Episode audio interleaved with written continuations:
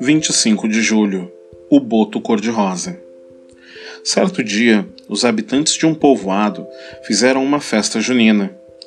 Apareceu um belo rapaz, elegante, vestido de branco e chapéu, que dançou com as moças. Ao final da festa, desapareceu misteriosamente. Ali perto, um boto cor-de-rosa foi encontrado se debatendo numa poça d'água.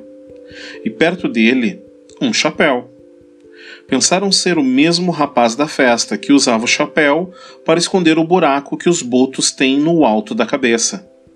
Levaram o boto para o rio e ele desapareceu para sempre, nas profundezas da água.